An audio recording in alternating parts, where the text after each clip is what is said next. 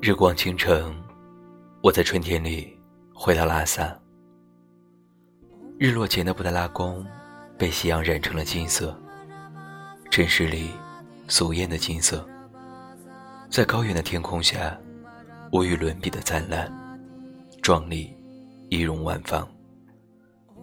夕阳流淌在布达拉宫蜿蜒屹立的墙叠，背后是汹涌书卷的云絮。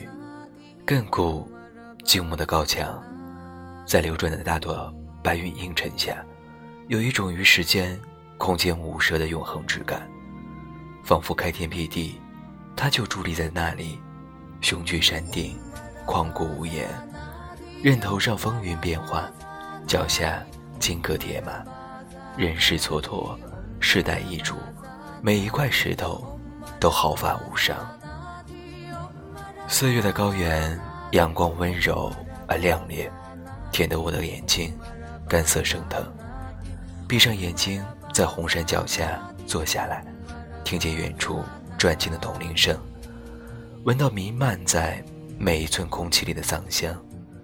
恍惚里，似乎今年阔别的光阴从未存在过，我一直就打坐在这里，不曾离开。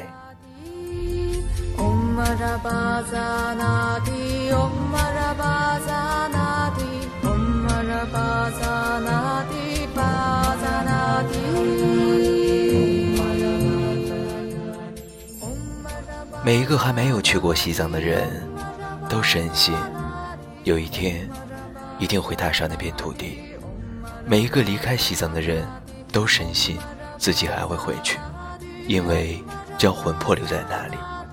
一个丢了魂的人，即使还能够像正常一样吃饭睡觉、上班下班，心其实已经空了，如同一段老树，树冠、树皮都还完好，到了春天，枝头依然还会绽出新绿，没有人看得见。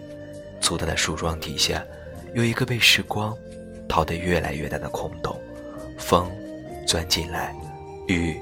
落进来，蛇和老鼠都跑进来，只是阳光再也照不进来。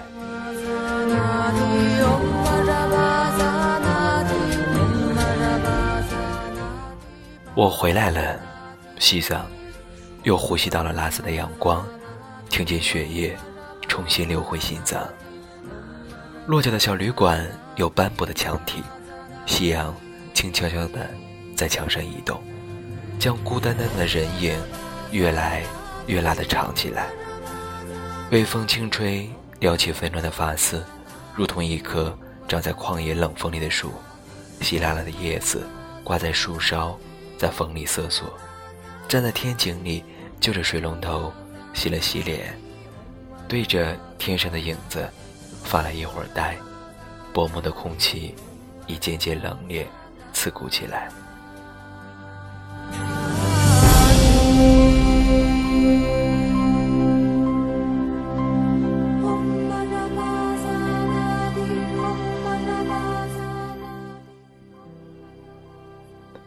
晚饭后，转了一小节八郎街，风冷飕飕的直往脖子里灌。初春的高原夜晚，气温还在零度以下徘徊，羽绒服里的毛衣太单薄了，空荡荡的，捂不严。手脚很快变得冰凉，感觉心脏紧缩成了皱巴巴的一团。回到房间，就着火盆烤火。室里的空气浮荡着发酵的酸奶气味，混着酥油和干牛粪的味道。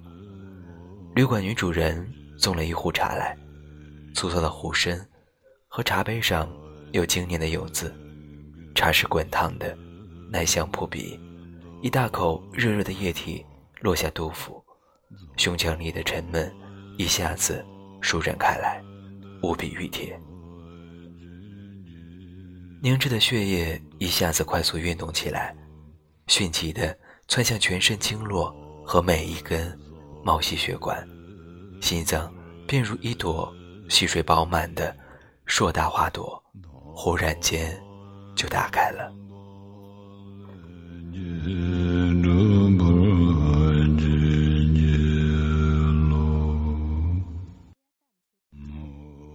那一天，闭目在经典香雾中，蓦然听见你诵经中的真言。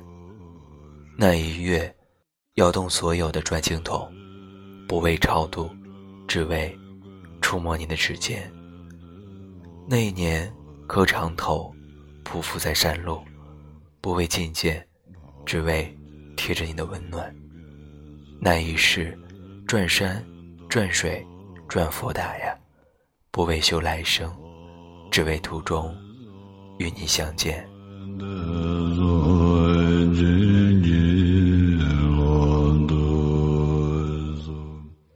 拉萨的第一夜，空气似乎格外干燥，整夜都觉得口渴，睡不安稳，迷迷糊糊醒了好几次，都以为天亮了，看看表，却还在深夜。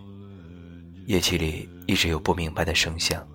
似乎虫鸣，又似乎遥远的车轮声、铜铃声、马嘶声，甚至是师生里的交谈、讨价还价声。我知道，这是高原氧气稀薄的气流压迫中耳神经的缘故。快四点的时候，终于很沉的睡过去。醒来时，听到渺远的梵唱，以为还是梦里的幻听。睁眼看见，日光已经从小小的窗户斜射进来。同屋的年轻女子已经起身，在整理行装。声音来自她扔在床头的 MP3 耳机，是朱哲琴。朱哲琴的信徒。躺在拉萨的晨曦里，听着久违的朱哲琴的歌声和熏天的歌词，从容。而舒缓，像一个坐在西藏阳光里的老人，拉着古老的扎木涅，缓缓地讲述一个遥远而又在咫尺的故事，将前生后世里的孤单长路，漫不经心地拉出来。匆忙赶路的人们都停了下来，静静地听他讲述。故事讲完了，阳光温暖。岁月正好，人们各自分散，去往四方。朝圣的信徒用身体丈量大地，他们还要走更遥远的长路。那一年，第一次看见朝圣的藏民，喜儿将女，每走几步就伏倒尘埃，五体投地，虔诚地刻下等身的长头。一瞬间，进入重石撞击胸口，泪水刹那间滚落。不知道他们要何年何月，才能走到要去的地方？这一生一世，这样的朝圣之旅，又能够走多远？一个平生不曾游泳过、信仰为何物的女子，那一刻忽然明白了，为什么仅仅为了完成《古兰经》。变成一个较好的人的归界，全世界的穆斯林一生之中千方百计都要去往圣地麦加朝觐，有人甚至为此横越半个地球，翻山越岭，耗尽一生的财富，走得瘦骨嶙峋。有信仰的人们是有福的。